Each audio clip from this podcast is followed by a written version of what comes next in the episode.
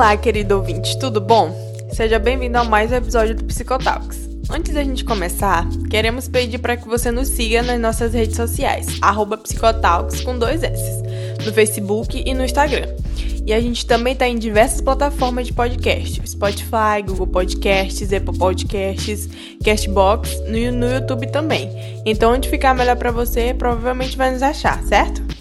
Olá, pessoal. Sejam bem-vindos a um episódio que eu considero polêmico. Né? Acho que é, é um assunto bem polêmico que a gente vai falar hoje. E quem tá falando aqui é o Vinícius, sou acadêmico de psicologia do quinto período, agora sexto, provavelmente, mas a pandemia acaba misturando aí tudo, né?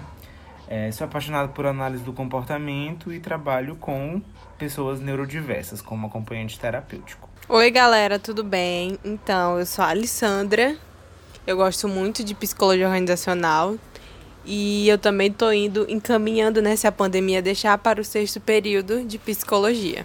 E aí, gente, eu sou a Roberta, né? Quanto tempo? Sumida, Tava um pouco sumidinha, sumida. mas. mas estou de volta agora, para alegria de muitos, acredito, né? E sou acadêmica de psicologia, como Vinícius e a Alessandra. Acho que a caminho do sexto período, a gente não tem certeza de nada mais. Mas amo psicanálise e é isso. Hoje a gente vai falar um pouco sobre a cultura do cancelamento. Realmente um tema bastante polêmico, né? E queria começar esse episódio falando sobre a definição da cultura do cancelamento. Então, é, eu fiz algumas pesquisas porque eu acho que é importante a gente entender primeiro os conceitos, né, que, que circundam nesse tema para depois a gente debater. Que aí já fica a primeira crítica sobre a cultura do cancelamento, né, que é uma coisa extremamente superficial na maioria das vezes. Então, vamos lá. É, de acordo com o site chamado Canaltech, a cultura do cancelamento é o seguinte: uma pessoa ser cancelada significa que ela fez ou disse algo errado, que não é tolerado no mundo de hoje, em que muitas pessoas passaram por essa desconstrução social. Algumas pessoas, no entanto, possuem vivências diferentes e não conseguem enxergar seus erros antes de terem sido rechaçadas na internet, sendo então essa punição uma maneira de educar.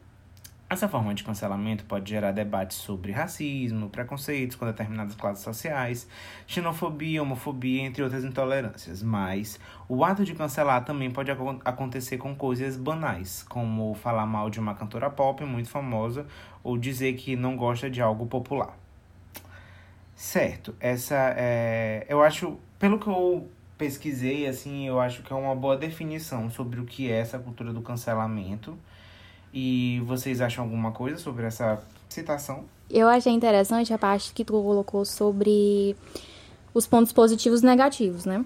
Porque é isso, né? Tudo na vida tem um ponto positivo e um ponto negativo. Pelo menos quase tudo, eu acho.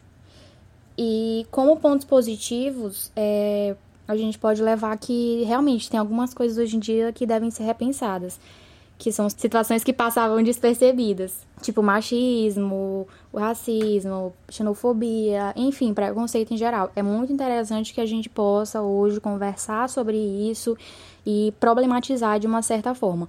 Mas como ponto negativo, existe assim uma questão de anular o outro, entendeu? Anular uma pessoa, às vezes sem empatia nenhuma, sem colocar-se no lugar do outro, porque muitas das vezes a gente pode perceber que não existe aquele aquela conversa, aquele diálogo para explicar o porquê daquele cancelamento, cancelamento entre aspas. Não existe mais isso, entendeu? A pessoa só é cancelada, ela é boicotada e isso é de certa forma perigoso, sabe? Todo extremo é muito perigoso. Sim, pegando um pouco dessa última parte da fala de Roberta sobre extremos, né? Tudo que é extremo, assim, não tem um efeito muito bom, assim, podemos dizer, sobre a gente. E o que eu percebo é muito esse extremismo na cultura do cancelamento. Por exemplo, eu tava vendo um exemplo hoje no Instagram de um videozinho que tava explicando, né? É até um, foi até um TikTok, na verdade, que falava assim, é, sou militante, Aí a outra menina falava, eu também sou militante. E hoje eu, vou, hoje eu resolvi cancelar três pessoas. Um cantor, uma atriz e alguma coisa lá, que eu não prestei atenção. Aí elas pegaram, se reuniram e no final do vídeo, elas cancelaram essas três pessoas que elas falaram que elas iam cancelar. Aí no final do vídeo é, aparece uma fala delas, onde a maioria das pessoas que fazem esses cancelamentos na internet, elas não pararam para ler, elas não se aprofundaram no tema para saber realmente o que foi, o que foi acontecer para que elas pudessem ter cancelado tal pessoa ou tal fato, tal acontecido, tal ocorrido. Eu acredito que realmente existem realmente os pontos positivos e os pontos negativos da cultura do cancelamento. Um ponto positivo é que você pode se permitir aprender com seu erro, entendeu? Acho que isso vale para tudo na vida. A gente vai estar tá a gente está na verdade em constante aprendizagem, aprendendo coisas novas todo dia, aprendendo o que fazer e o que não fazer, como ser e como não ser, entende? Eu acho que a, a, a cultura do cancelamento não os erros da gente nos ensinam através da cultura do cancelamento. Isso é um ponto positivo, mas a gente sabe que não é tão bem assim. Tem os outros pontos negativos também. Que é como o Vinícius e a Roberta já falaram. Eu, por exemplo, eu, Alessandra, vou tentar anular outra pessoa. Por exemplo, eu vou tentar anular a Roberta. Simplesmente vou anular a Roberta por uma coisa que ela falou e não vou procurar tentar explicar para Roberta. Por exemplo, é, quando alguém fala para mim fala pra mim, pessoa negra, que existe racismo reverso. Ai, meu Deus, vou até rir agora. Que existe racismo reverso. Dá. Eu não posso simplesmente. Logo um respondente aí que. eu não posso simplesmente chegar e falar pra ela: não, racismo reverso não existe, eu vou te anular, vou te cancelar, vou te odiar. Vou, sabe, jogar tua cara na internet e gerar um cancelamento aí coletivo. Não, gente, não é assim. Sim, a pessoa tá com esse posicionamento errado de dizer que racismo reverso existe, sim, ela está. Mas qual é o meu papel? Se ela, se ela ainda tem a pessoa, né? Se ela se permitir, se ela quiser se permitir aprender que eu explique para ela o porquê que o racismo reverso não existe, aí eu não vou estar anulando a pessoa, eu vou estar ensinando para ela com bases realmente científicas, bases teóricas, entendeu? Todo pegando todo um histórico cultural, explicando para ela por que o racismo reverso não existe. Eu simplesmente não posso anular uma pessoa porque ela deu uma opinião errada. Às vezes, às vezes não. Às vezes não, eu digo, eu afirmo até que sempre as pessoas não sabem o que elas estão falando. Elas simplesmente só estão indo assim acompanhando a boiada, sabe quando tá passando um monte de boi na rua? Aí se, se tiver outros bois passando, eles só vão e acompanham, o famoso Maria vai com as outras. As pessoas precisam, sabe, aquela parada da educação mesmo, da psicoeducação, falando para que elas possam compreender o que, que elas estão fazendo, como é que elas têm que lidar com esse tal fato? Até porque todo mundo tem, assim, um certo preconceito, uma falta de conhecimento. Somos seres humanos, né? Passíveis de erro o tempo inteiro. Ninguém nasce desconstruído. A desconstrução é um processo eterno. A gente nasce e morre tentando se desconstruir. E se reconstruir, e se construir, enfim. Então, não é como se existisse uma régua moral, entendeu? Que dissesse, ah, fulano tá super certo, ele não erra em absolutamente nada, ele nunca foi preconceituoso, ele nunca teve uma fala racista, ele nunca, sei lá, teve uma falta de conhecimento em alguma coisa. Isso é impossível, né? Pois é, é nessa citação do, do Canal Tech, eu já tenho algumas pontuações, principalmente quando ele fala assim, sendo então o cancelamento a punição uma maneira de educar. E obviamente, né, baseado na, na perspectiva que eu sigo, é, a gente já sabe que a punição em si ela não educa de uma forma positiva, né? Digo qualitativamente, uma coisa boa. Punição ensina não comportamento, tipo, não faça isso, não faça aquilo, não faça determinada coisa, mas não ensina também o que, que a pessoa poderia fazer no lugar, entende? E, e isso é muito complicado, porque é, em, quando eu corto, eu tolho uma pessoa de fazer certa, certa coisa aqui e não ensino novos direcionamentos, eu não influencio ela a mudar de perspectiva de fato, entende? E eu acho que é uma coisa que eu vou trazer também mais no final do episódio, mas eu acho que existe uma diferença entre posicionamento e ganhar likes. Né? A gente vê hoje que a cultura do cancelamento ela tá muito vinculada com ganhar likes. E eu trago isso como uma, uma perspectiva mesmo estrutural. Por exemplo, é, o Twitter, que é a rede social que eu penso que é onde mais existem cancelamentos e etc.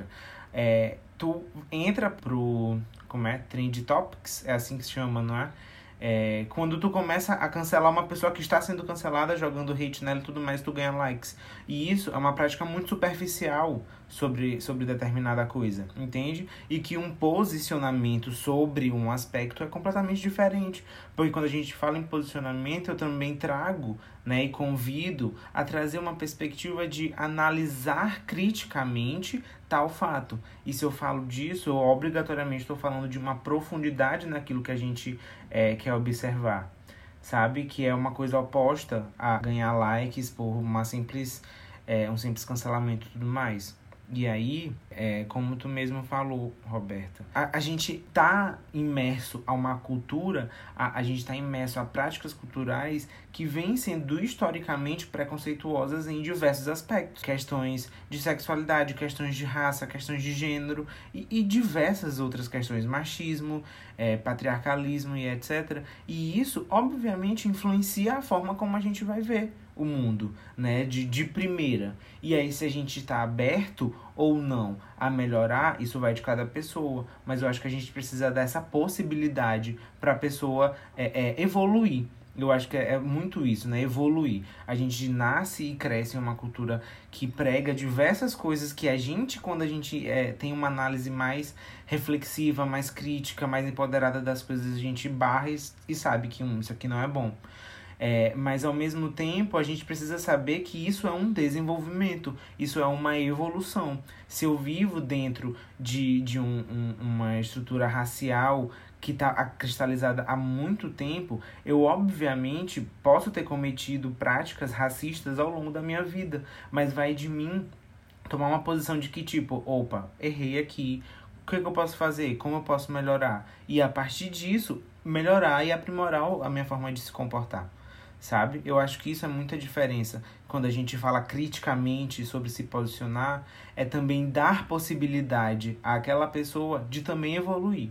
E aí, para endossar melhor a, a, nossa conversa, eu vou trazer uma explicação de Skinner sobre cultura. Então, para Skinner, a cultura ela é explicada através dos comportamentos que se transformam em padrões a uma determinada comunidade quando essas respostas são reforçadas e outras deixadas passar sem reforço ou são punidas. Ou seja, essas práticas que a gente interpreta como comportamentos que podem ser substituídos por melhores, eles têm uma função. Eles estão ali por, por um determinado motivo. E a gente precisa tentar entender esse motivo para saber da onde começar a falar com, essas, com essa pessoa que está emitindo certa prática. Entende? Então, quando eu me refiro à cultura do cancelamento, eu não necessariamente estou me referindo à cultura, ao entendimento de cultura que a gente está instigado a pensar logo de primeira mas a gente fala de cultura de cance do cancelamento como diversas práticas de pessoas em determinado local, vamos supor no Twitter, que são reforçadas por alguma coisa, como por exemplo ganhar likes.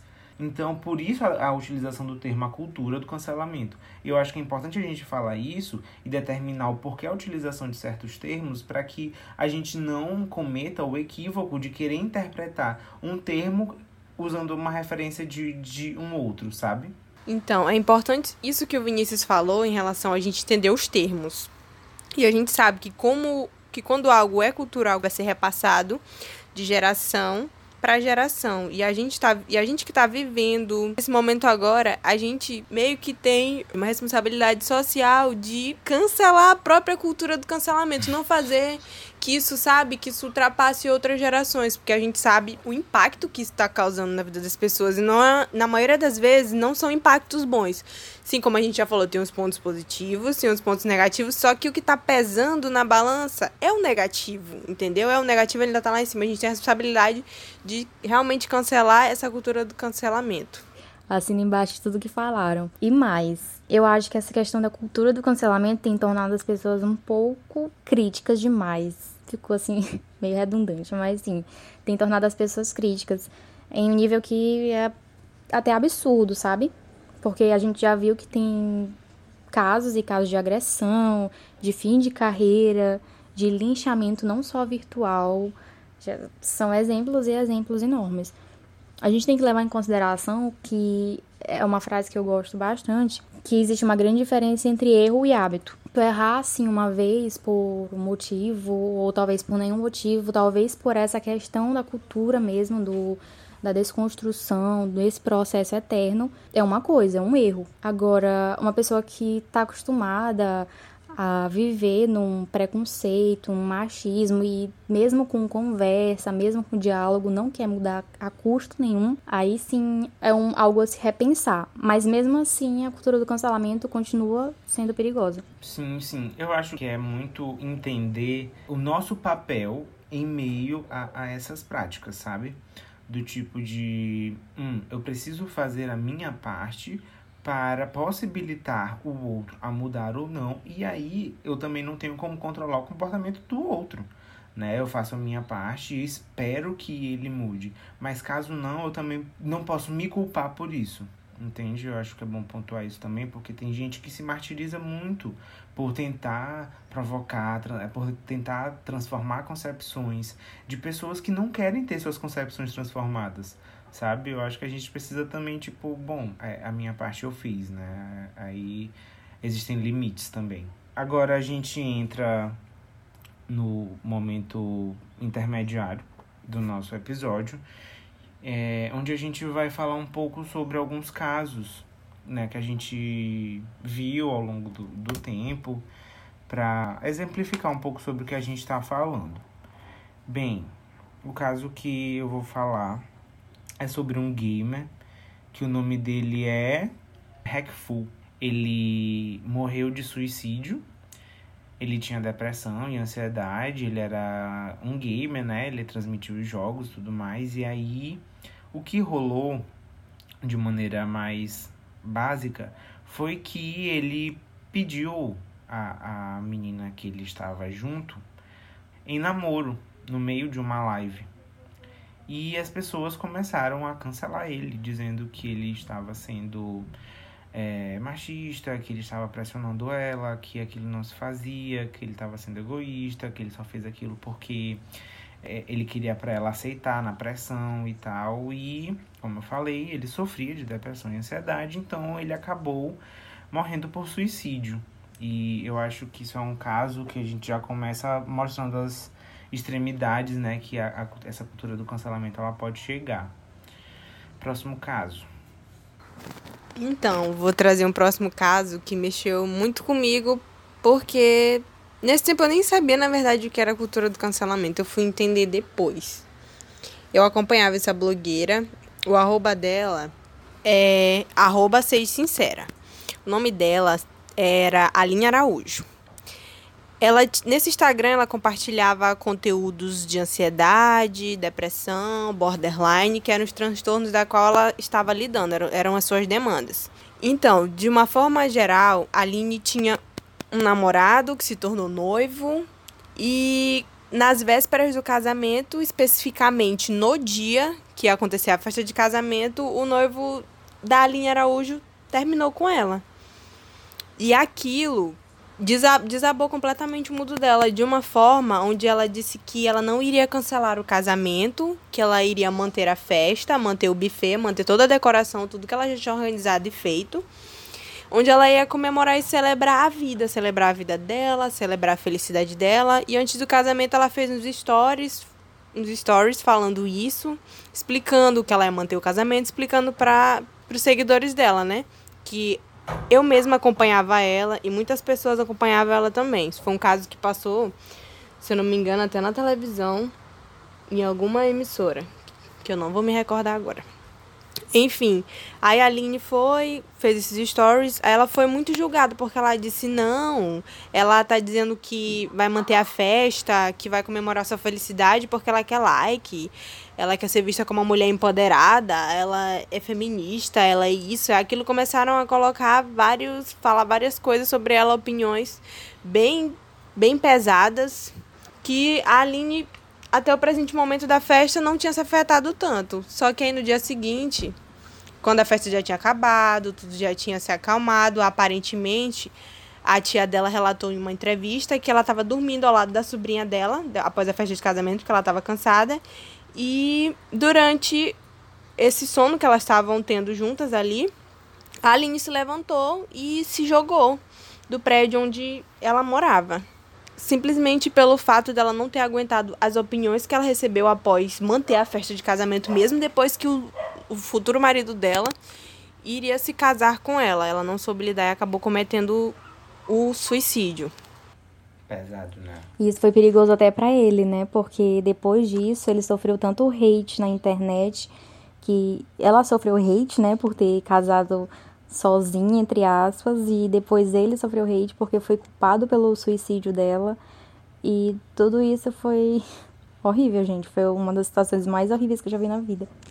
Tanto que até hoje eu me esqueci o nome do noivo dela. Quer dizer, lembrei agora, Orlando. Orlando. O Orlando, ele não consegue criar contas no Instagram, não consegue manter nenhuma rede social, Twitter, Facebook ativos, porque as pessoas até hoje cancelam o Orlando, porque colocam a culpa é, nele dela ter se matado. Todas as pessoas até hoje, todas as pessoas que acompanhavam ela, assim, pelo menos a grande maioria, acha que ela se suicidou porque foi culpa do Orlando, porque ele terminou com ela. Só que a, a gente tem que procurar entender também uma coisa. Quando, a, quando as pessoas vão cancelar outra pessoa, elas também não sabem se as demandas psicológicas que essa outra pessoa tem, que isso pode gerar gatilhos imensos e acabar é, ocasionando isso.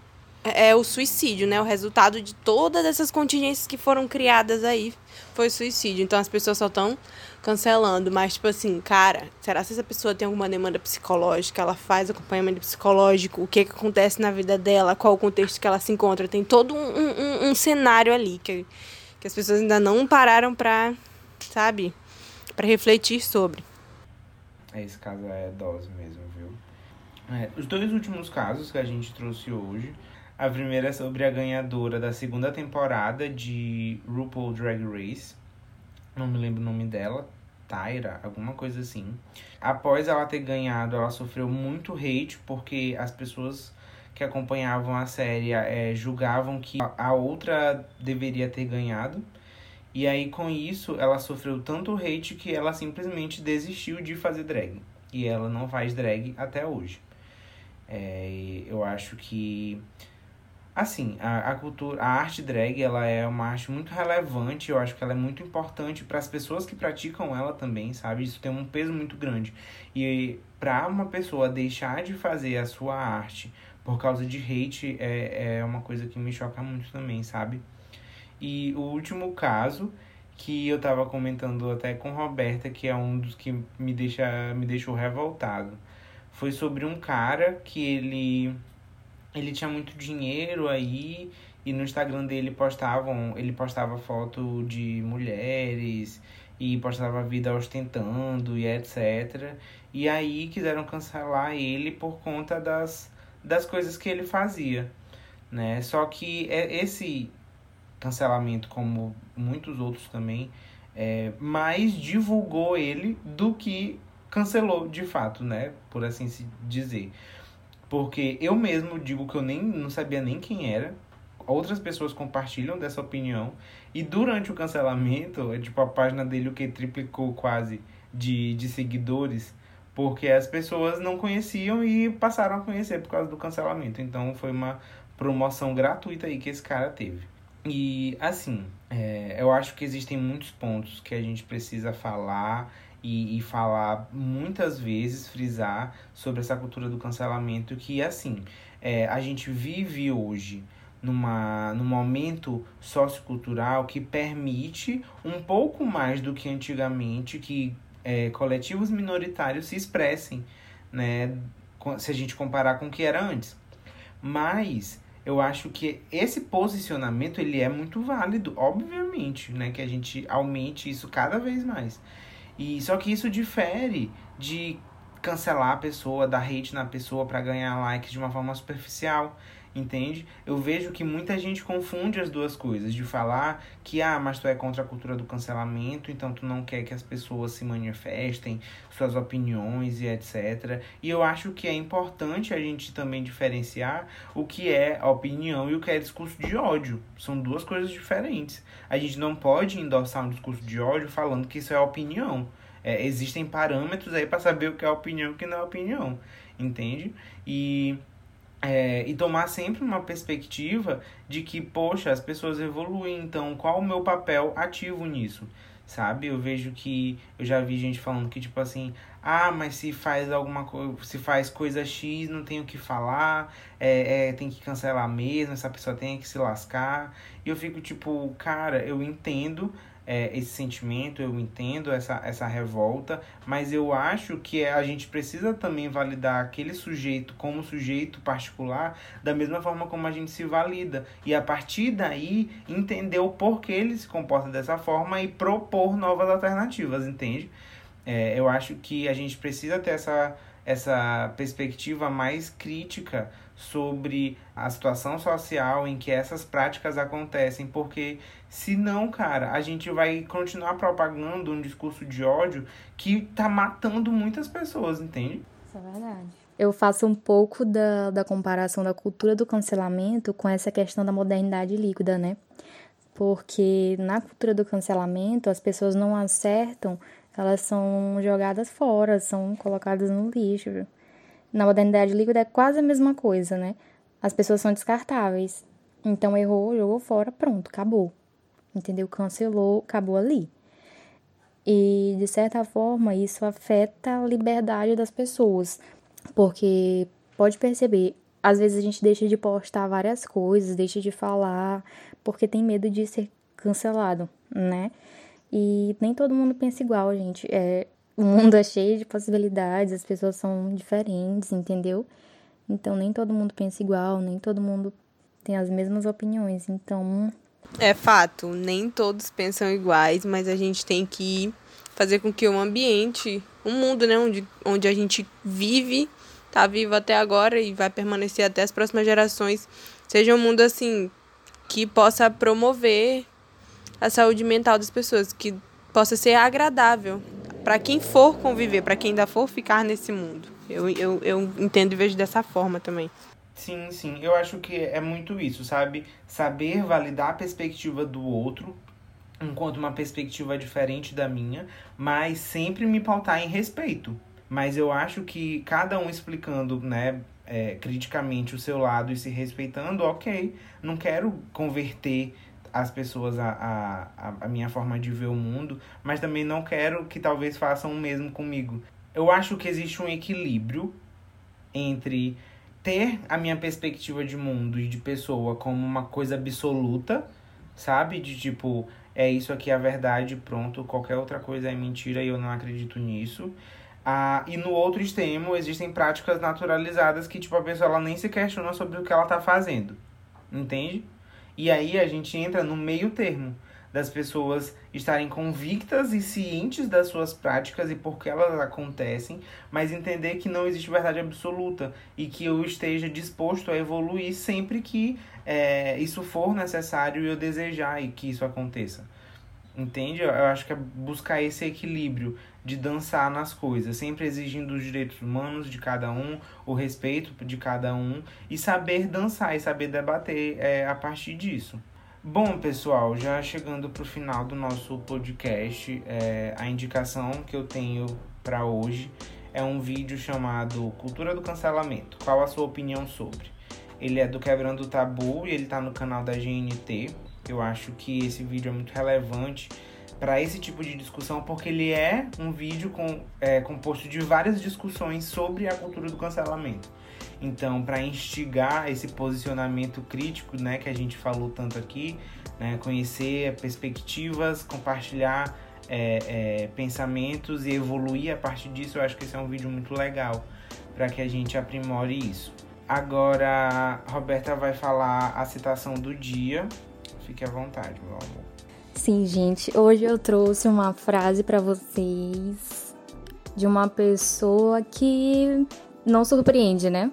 Uma frase de Freud que fala o seguinte: quanto de você existe naquilo que você odeia? Então, já, como a gente já falou, né, ao longo do episódio, todo mundo tem imperfeições, falhas, comete erros, ninguém nasce desconstruído. Agora é importante a gente pensar por que tanto ódio nessas imperfeições alheias. já que a gente vive nessa, nessa procura incansável das pessoas perfeitas, seja no âmbito que for. É como se a gente quisesse suprir alguma coisa dentro de nós mesmos usando esse cancelamento. Acho que é algo a se pensar e repensar. Então eu deixo aí essa reflexão. Espero que vocês tenham gostado desse episódio, onde a gente pôde falar um pouco sobre a cultura do cancelamento. Espero que esse episódio possa despertar em vocês reflexões em relação a essa temática. Compartilhem o nosso episódio com outras pessoas, comentem e continuem nos acompanhando nas nossas redes sociais. Até o nosso próximo episódio. Tchau, galera. Tchau, gente. Abraços. Ainda virtuais, que não tá podendo aglomerar, né? Mas. tchau, tchau, pessoal. Até o próximo episódio. Tchau.